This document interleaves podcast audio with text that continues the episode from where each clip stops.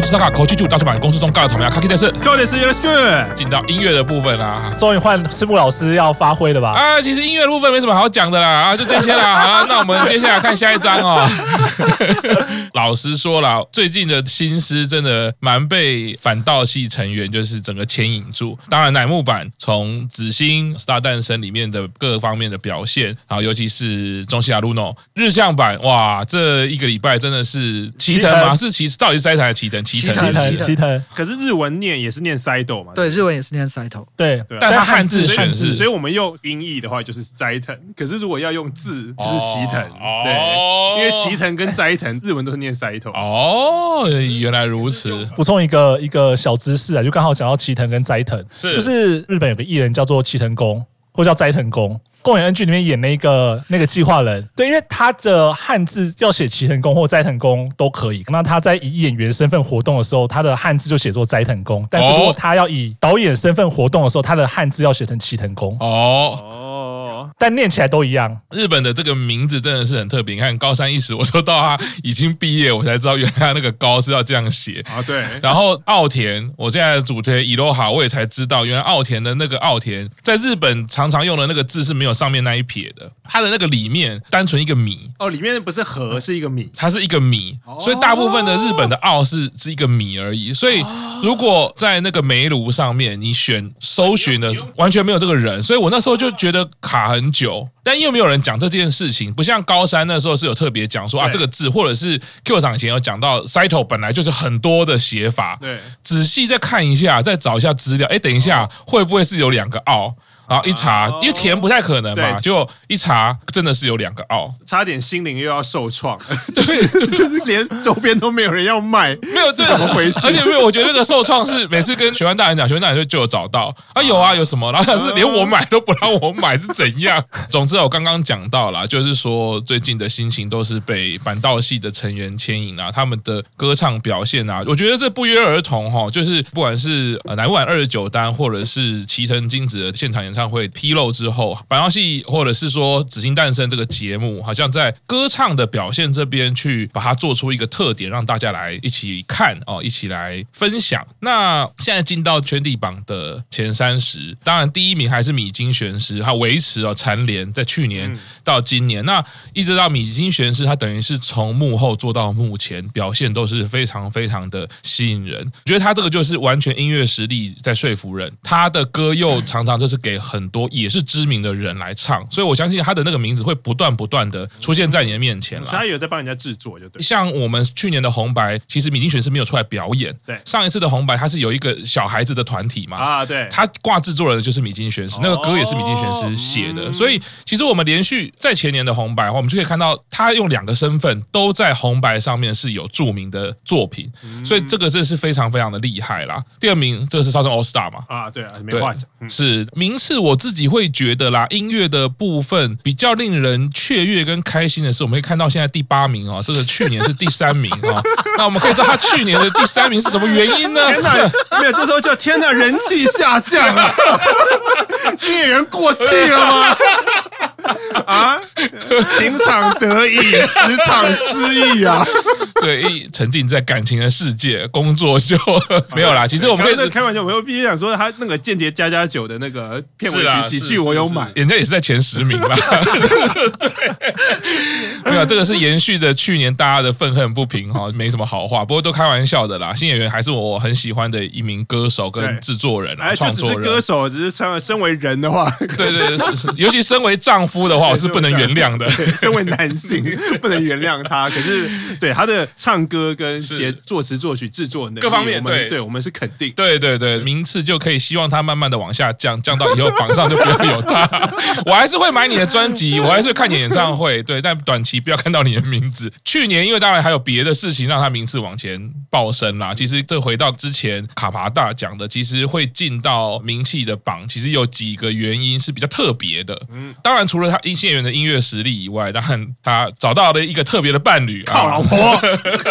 还不是靠老婆？靠老婆也 OK 啊！你给我努力一点。还有去年他主演的日剧吧，M I U 四零四啊，是 M I U 很红，M I U 是去年还是前年？前年，所以他去年就窜升到第三。他去年就忙着结婚啊，是啊，所以今年就掉到第八名了。对啊，你看嘛，反过来快在前十名里面爆升的就是米西亚啊，米西亚真的是今年度我非常非常惊艳，非常感到就是雀跃的一名歌手，在中国唱歌输掉以后。我们不要，我们不要，我们不要说输，我们说不被认同，不被评审认同。说不定中国还是有很多的观众很喜欢他，但是因为我觉得本来这种选秀节目，你要说它有综艺效果也好，节目效果也好，而且决定权可能是在少数的评审里面，那我们就不讨论这件事情了。但是在米西亚去年的表现，不管是奥运，其实老实说，在奥运也好，奥运之前，我就很喜欢这个歌手，但是去年他那两首歌太惊人了。他的上升，我觉得他在歌唱方面呢，当然除了他站到好的位置，曝光度很好以外，光是那两首可以讨论的歌曲。歌唱技巧实在太多了，这个实在是太可怕了，只用可怕来说。那么我们先来看急上升的部分啦，因为急上升的部分前两名都非常的喜欢哈，第一名就是藤井风，第二名是 YOASOBI。这个其实我们从上一次的红白到这一次的红白，YOASOBI 我们可以看到他在红白节目的规格制作，他都已经有一个大的跃进，就知道那个人气是直线上升的。甚至两次的红白，我们都可以看到他怎么样在现场的表演，改进了自己的缺点，越来越有气势，呈现个超级大咖的那个感觉，当然 YOASOBI 窜红，有点像是一个新世代艺人养成的一个途径啦，算是蛮特别的。那藤井风急上升这件事情，我也是会感到非常非常的惊讶，也是非常的开心，因为藤井风也是我这整年度非常喜欢的一个歌手，不管是专辑或者是他现场演唱，像他在这个应该是去年的表演嘛，在你上 Stadium 那个是去年的表演，那个表演他本来是要开放观众，可是因为日本的疫情。又上升，所以说乃木坂九周年也遇到一样的事情，本来要开放观众，但因为疫情临时取消。乃木坂当然也做了因应的改变，藤井风就也做了一个大胆的尝试，一样用那一个你上 Stadium 的，对他的那个你上 Stadium 就是今年乃木坂 Birthday Live 的那个场地，对，但我们可以看到今年那个 Birthday Live 场地这么的人这么多，然后对七万人，好，藤井风的演唱会只有他一个人，所以他建构出来那个视觉的震撼力。其实就会非常的庞大。回到音乐的部分，音乐的部分实在是怕会讲太多太深，怕大家觉得无聊啊。藤井风的部分，其实在日本能够这样串红，我我觉得是一个很值得关注的，因为整个世界的音乐潮流，包括台湾，其实当然，其实我相信日本一定还是有，就是嘻哈音乐啊，或者是电子音乐。那这有两个取向是，第一个音乐的流行文化可能转向的领域，第二件事情是现在的科技跟疫情的发展之下，自己在家做音乐，个人制成音乐的形式已经变成主流了，像我们玩团出身的，已经算是视为了。可能年轻的人或者是很多的新一代的人，就会觉得我为什么要跟你一起玩音乐，还要跟你约时间，还要相对浪费时间的。感觉那些东西电脑都可以达到类似的功能。对啊，我我为什么要找一个鼓手？我这边就有鼓的机器啊。那我今天是打鼓的时候，我为什么需要吉他手跟 keyboard 手？我其实网络上找有非常多的素材，我自己其实可以进行很多。的创作，尤其是创作人啦，所以会写歌写词。其实我要伴奏，我不需要找真的人来伴奏了，对不对？到时候钱还要跟你分，我就自己做一做。团员也不会吵架，也不会什么抢男朋友、抢女朋友这种事情，多好！我就是带着我的电脑 一个人做。我好像一次勾勒了一些这三十年的那个乐团。反正就是说，我觉得新世代的年轻人，他们的确是这样。所以整个世代乐器的销量跟听音乐之前也有一个日本的分析，你从日本的研究。就啦，他的调查就是，我听音乐的时候，我可能听到前奏是吉他，或者是 solo 是吉他，我会选择跳过。啊，对对，那个其实都是一个整个世代的改变。在这样的世代的改变，在这样玩音乐、面对流行音乐制成的所有的改变之下，藤井风却是能够跃升到第一位。其实我是相当的惊讶，因为藤井风他就是一个非常传统风格的创作人，然后会弹琴。对对，虽然他也是一个个人创作人没有错，但是他就是走的是有一点 R&B。的风格，那他的 R&B 风格，我觉得就蛮像日本流行音乐文化一直能够带给大家的创新感，就是有 R&B 的元素，有日本 Fusion Jazz 的元素，但是一听就知道它是日本歌、日本文化的东西。最佩服的是这个部分。很多优秀的歌手或者是创作人一唱，或者是你一做，哦，就很像是。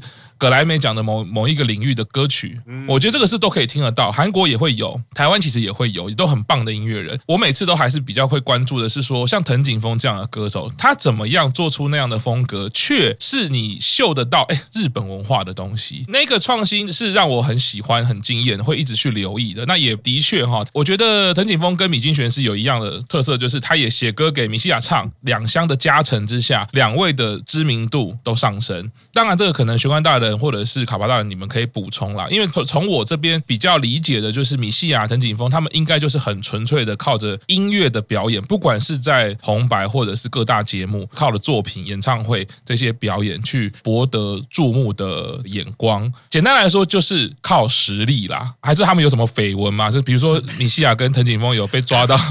应该没有吧？没有，没有，本格派。作为音乐人或者表演者，我看到像藤井峰、米西亚他们能够名列前茅，是非常激赏的。非常开心的，当然看到急上升哈，比如说地许，像这个二十米马虎马虎，去年他是四点六分，所以应该在很后面，也没有在急上升。啊，没有在急上升。哦、但是我们好像有提到他，他是在红白初次上场，去年就在日本的特定的族群里面，已经是很红的一个音乐人了。他已经开过武道馆演唱会了吧？嗯，在那个特定族群算蛮红的，然后所以他去年才会被邀请上红白。不过他最近要休息了，哦，而且他无限期。休息，无限期休息。其实他虽然说他是身体因素啦，但是还是会不免让人家猜想跟前一阵子他的绯闻有关系啊。哦，对，就是有报说他好像某跟某个 VTuber 同居之类的。然后因为我没有关心这件事件，最后是弄到这个 B Tuber 被经纪公司开除。对，然后最近他马虎马虎他又自己呃宣布说，因为身体关系，所以无限期休息。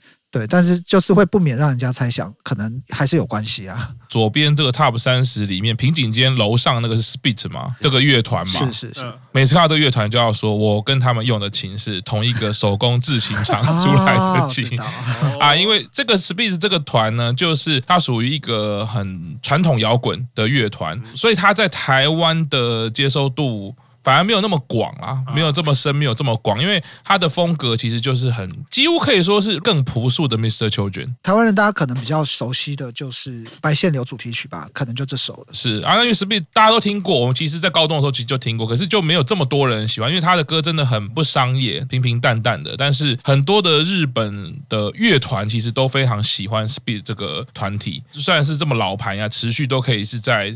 这么前面的名次，其实看到山下达郎也是，像很多前辈制作人或者是吉他手都非常喜欢山下达郎的作品。松任谷由实到米西亚，其实他们也都算是相当老牌的音乐歌手啊，制作人、创作人，但他们持续在这个 Top 三十都是在蛮前面的。不知道玄关，你怎么看第十九名的游戏 Key？Yoshiki？X Japan 的团长，因为从去年二十七名到今年的十九名，Yoshiki 好像一直有在活动，可是好像也没有什么新作品。因为 Yoshiki 他其实现在跨足跨很广，例如说艺术领域，我上次看了一个和服展，那其中有一块是 Yoshiki 设计的，那我那时候才知道说，哎，原来 Yoshiki 他生长的家族就是和服的家族，嗯，对。然后日本他们有一个也是算是特别节目的综艺节目，台湾应该也有引进，我记得他们就是会请一些艺能人，就是例如说，好，我现在给你两杯红酒，你猜哪一杯是高级红酒，哪一杯是普通红酒，然后来决定说这一个艺人的品味。那 Yoshiki 他们在选完之后，他们就会进去他们选的那间房间，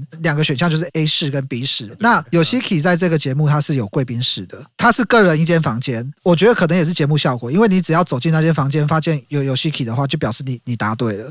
他就是厉害，对他有点贵族嘛，就是他因为生长在那个环境，所以他知道什么是好东西。对对对，所以 Yoshiki 在这个节目是零败，没有猜错过的。他会上一些这种节目，然后音乐活动还是有，但是大概就是他 solo 或者是跟其他的人合作这样子。是我这边想要聊一下，因为其实我自己不是对音乐本身很有理解，就是跟赤木老师比起来。或者跟循环弹比起来是没有差的差的非常非常远。但是我觉得这一 part 我也可以稍微就是讲一下这一些音乐跟日剧之间的关系啊，就是说像是我们可以看到的是像藤井风，他嗯，其实去年出的时候，他的有一首歌叫做《旅路》，当然不是说为了日剧写，但是因为那首歌是被当做高电冲希主演的那部日剧叫做《红色病历部》的主题曲。对，所以其实我那个时候也是，其实我很多的这种歌曲，其实是先看了日剧之后才会知道说，哎，其实他有出了这样子的新专辑，或者说这样的歌曲，然后才会把它可能加到我的清单里面去听。所以其实对我来说，就是。看日剧本身其实是认识歌手的一个方式，对。那像是可以看到这两年其实非常红的米蕾，他今年的时候也有帮日剧唱主题曲嘛，是麻烦一组的主题曲啊。就是他其实，在去年的时候，我们之前有提到，就是户田惠梨香跟因为雅玉主演那个秘密内幕里面，他的歌也被当做是那一档戏的主题曲。对，所以其实也是有蛮多人，就是可能他并不是那么喜欢，或者说并不是那么熟悉日本的音乐圈，但是他可能喜欢看日剧。但他可以在看日剧的过程中去，哎，知道说哦，有这样子一个歌手，或者说有这样子的一个音乐，那他可能就因为看了日剧，然后就会认识这个歌手，然后甚至去听了他一首歌、两首歌，发现其实很喜欢之后，就变成这个歌手的歌迷。那另外其实还有像是也是现在很红的 Aimer，他其实一九年的时候唱了《轮到你了》的第一季的主题曲，后来他在去年的《轮到你的》剧场版之后又唱了剧场版的主题曲，但是他在去年可能更多不是听 J-Pop 的人会认识他或知道他的音乐的话。那一定就是《鬼灭之刃》的油锅篇的猜想善歌。其实有时候追剧，你可能并不见得是这这么熟悉音乐圈，但你可以因为看剧之后听到一首好的歌曲、喜欢的歌之后，去借着这样的契机去认识一个你可能原本不认识的歌手，然后或许就这样子就会喜欢上他。所以其实我会蛮想跟一些听众朋友分享，是有的人可能你只看剧，但是你看剧之后，你可能剧播完了你就切掉了，但是你可以给一点时间，或者说你前面就跳过主题曲，但是你可以给一点时间。在看剧的过程中，去听听看这些你可能原本不会接触这样子的音乐，那或许可以从中发现一些不一样的收获，也不一定啊。就呼应一下卡帕大，就是 Mr. Children 呢，我就是从日剧认识的，可能在你还没出生的时候 啊，没有啊，你应该出生了啦。那时候呃，有一部日剧叫喝吗？你有喝吗？没有，还没有。现在看，一直变成现在在讨论当兵的事情，好不好？没有，没有，有一部剧叫做《西洋古董洋果子店》，那个里面全部的歌都是 Mr. 对，全部都是 Mr. Children。然后那时候，而且还有大岛优子，我知道，我是第二次看的时候才发现，对。然后有一集里面的小童星是大岛优子。那时候其实我还不认识这个团，Mr. Children 在台湾是没有台压版的。没有代理，所以也不会有宣传。然后我就是看了《西洋古董洋果子店》之后，开始买他们的专辑。然后那时候没有台压版，真的都是只能买日本输入版。那什么东西没看过？我不知道。少来，少来，什么东西？没有别人讲，我可能还信。然后你用这个用铅笔写日剧的 ID 说《西洋古董洋果子店》是什么？是什么东西？我出生之前的日剧吗？没看过，不知道。少来，我觉得在台湾，大部分我们这个年纪三四十岁会听日本音乐，一定都是因为看日剧，然后你听到。哪一首歌开始去研究那歌手？因为最明显就是 Say Yes 嘛，就是《嫁给飞鸟》。我觉得那个应该是台湾日剧经典歌的鼻祖了吧？就算在日本，也很多的，像是第二十二名的湖南，他们也是因为唱了日剧歌曲而走红的啊。所以其实很多歌手他们能走红的契机，也都是接到了日剧歌曲、动画歌曲或者是电影歌曲。我会变成我选日剧的标准有一个，我会看片尾曲是谁。就是如果片尾曲如果是 Beast 或者是 Mr. Children 或者是桑田佳祐，我我就会知道这个应该是强档的日剧。那这一期就有了。你这一期就看那个 《拳王送披萨》，拳王送披萨。对，然后因为我记得之前《信长协奏曲》，我本来没有想要看完，可是我后来发现，哎，那个片尾曲是 Mr. Children，然后或者是方根金子的晨间剧，因为主题曲也是 Mr. Children，比拼小姐。对，那个我就一直看，个人的感想就是我这几年我可能选日剧的一个标准。是片尾曲，是我熟悉，是我很喜欢，我就会有动力继续把这个剧追完。回应回到那个卡巴大讲的啦，就是说，虽然卡巴大说自己对音乐不理解，我觉得客气谦虚啦。就是说，从看日剧的角度来看，哎，很多歌曲，那除了玄关大人跟 Q 长刚刚讲的很多好的歌曲，其实在剧会出现以外。因为我自己接触歌曲，其实完全是从高中的时候才大量的接触，不管是美日的这些歌曲。但我反过来会另外一个观点哈，就是比较从制作的角度来看的话，其实我觉得呢，歌曲本来如果透过画面，它就可以带给观众更多更多的想象跟内在的印记。除了说人在青春期的流行歌曲在大脑地位是不太一样，除此以外，其实是很多的剧，它不管是日剧，不管是电影，给你的一个画面，给你的一个故事，你有一个感觉，你会发现最后有一个主题曲做 ending 的时候，有一点像是帮你内在的感觉做一个总结。如果我们现在把所有的作品结束之后，全部都是放静音，你一定会觉得心情很空虚，因为所有的剧，我们所有的不管是从编剧的角度、叙事理论，或者三幕剧的角度，我们看一个故事啊，不管是电影或者是日剧，你都是内在经过了一场旅程。那旅程结束了之后，是什么东西可以承接你那个失落感、满足感、惊喜感，或者是你看的是恐怖片，看的是呃爱情片？其实有一个音乐、一段歌曲帮你做结尾，你会觉得帮你做 ending。所以这个是现在就是娱乐产业也好，戏剧产业它蛮制式、蛮标准的一个形式。那当然在中间的配乐也很重要，所以中间很多你演到一个关键的时候，哇，出现了哪一句歌词、哪一个旋律、哪一个音乐，你就会印象非常的深刻。像我们自己高中的时候，反过来的历程啊，我们高中的时候，我们在学习音乐的过程，学长可能都是会反过来说，你对于这些这些歌的感觉这么强烈，尤其是透过电影或者是影集来看的时候，那你有没有发现，有的时候我买了原声带回去听，隔一阵子听，你会感觉没那么强烈了。啊，那原因就在于说，你是跟着剧的故事走过那一段旅程之后，再听到那个歌，甚至会因为这个音乐，你重新去回想，到底我刚刚看了什么。所以事实上，我觉得卡巴当虽然自己说不懂音乐，但是他给出了这个分享，我会觉得非常的深刻，而且非常的实在。当你看完一个剧，看完一个故事，你觉得好看，你觉得。充满感动，你落泪了。这时候你可以，哎，这个主题曲、片尾曲在你内在的感觉是什么？它的作用是什么？你为什么会特别记得这首歌？听到这首歌，你就想起了哦，那些主角的画面。所以，像我小时候非常喜欢看有一种那个电视或电影的。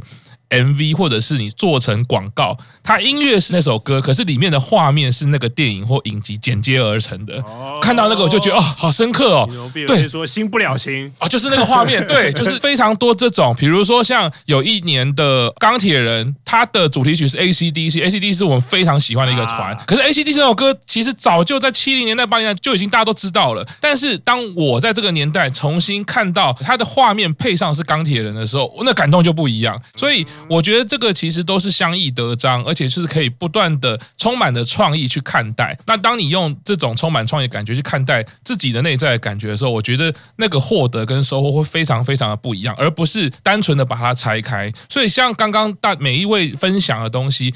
为什么这么深刻？为什么这么饶富创意？或者说你记了十几二十年，你都历历在目？我觉得那个就是音乐的魅力，因为音乐这件事情是一个跨国的语言，而且它对于大脑的反应区就是不太一样。以前常常分享啊，日本的研究说，植物人要唤醒，有用过很多方法，你可以吃药。曾经有一个实验是说，放他青春期最喜欢的那些歌，醒来的几率最大。各位啊，赶快把青春期的歌单列好，哪一天如果。不小心昏了，你家人要叫醒的时候要放对歌单啊！啊，就存在那个手机里就好，然后写那个昏迷，昏迷用。昏迷用。总之，回应刚刚卡巴大这个分享，我觉得非常非常的推荐。就是不管你用什么角度，例如说像 Q 长已经归纳出，他反而会先看片尾曲或者主题曲是选谁，去预判这个剧。啊，是不是他喜欢的，或者他的制作品质？我觉得这个都是很棒很棒的经验。